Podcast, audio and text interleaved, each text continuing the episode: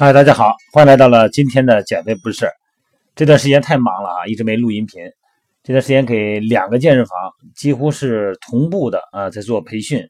呃，这两健身房呢都是做了一段时间，然后升级，都在北京这边的，所以说呢，白天呢一点时间都没有。晚上的直播呢还能进行，但是白天确实太忙了，而且呢又在微信的这个荔枝啊有一个荔枝课堂啊，又做了几档这个音频和视频的。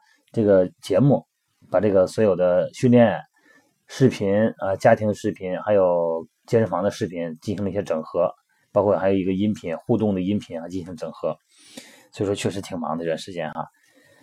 那么今天呢，给大家聊一个话题呢，还是跟训练有关的哈，因为现在健身房里边，包括这两天培训，就看出特别多的问题。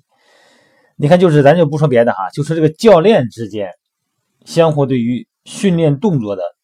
这种不同的看法、不同的视角，而且呢有不同的心得，甚至于说呢，因为某个点哈，争的是面红耳赤。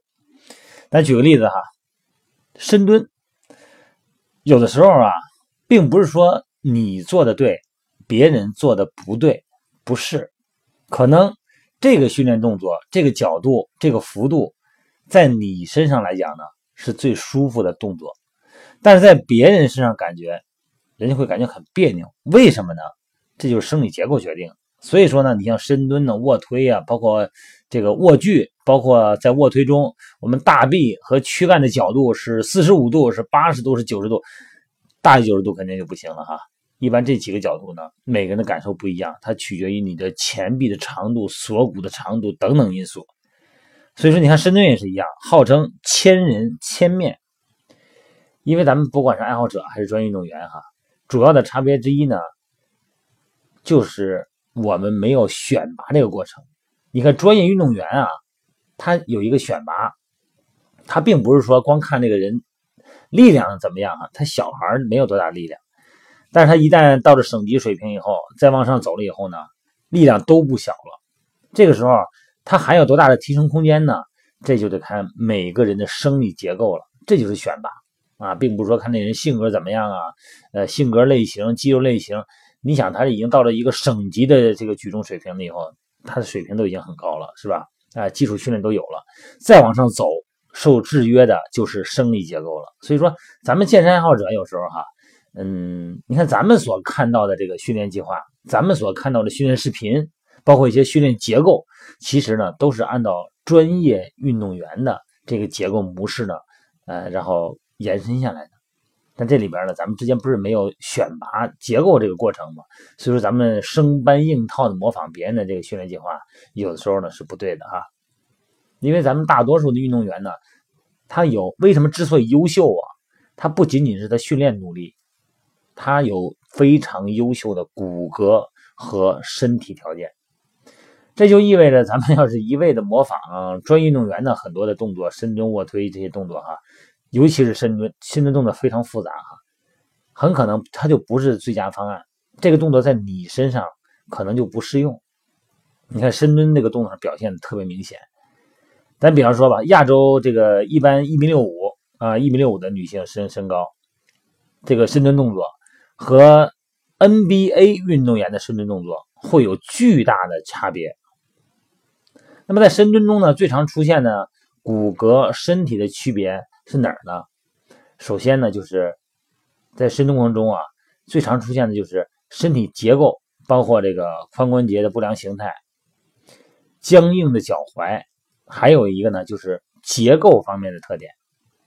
你说我这个脚踝灵活度不够啊，我拉了脚踝哈，拉了小腿三头肌，我髋关节内收肌紧，外展肌紧，我拉伸拉伸。但是结构方面呢，这个呢你就不能照搬了啊。你比方说哈。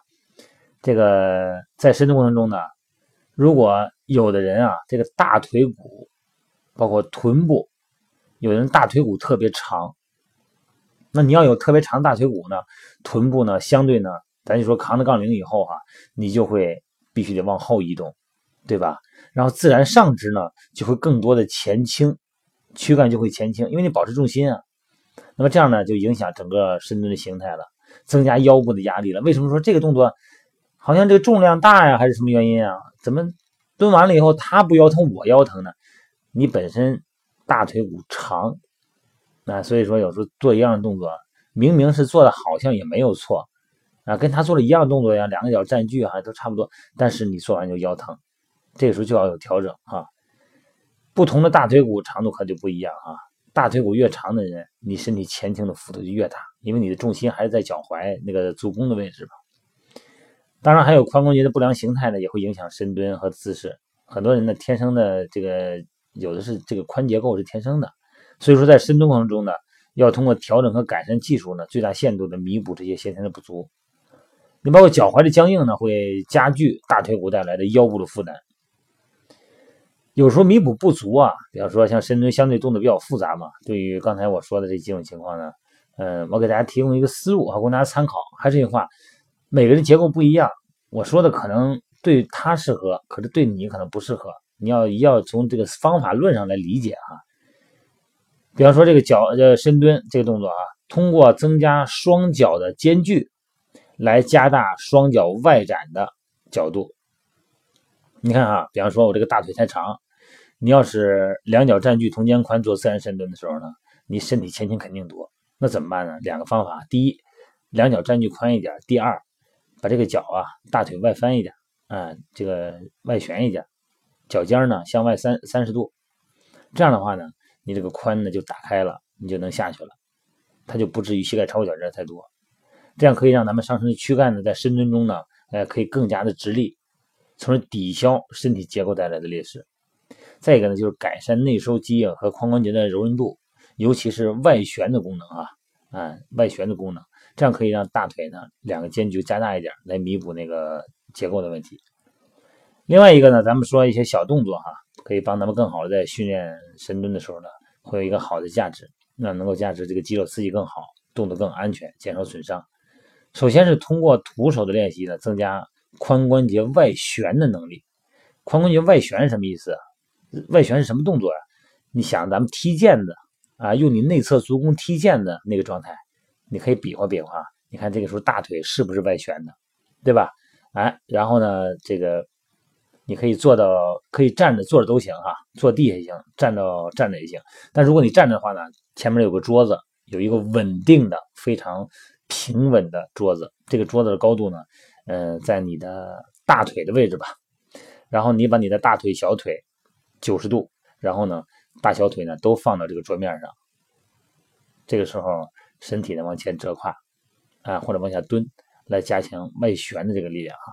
你躺坐地下也是一样，坐地下以后也是，呃，比方说你想拉伸左腿，左腿的大小腿九十度，完全放在地下，右腿呢放在身后，挺直身体，啊，可以往前折胯哈，来改善大腿的外旋的力量。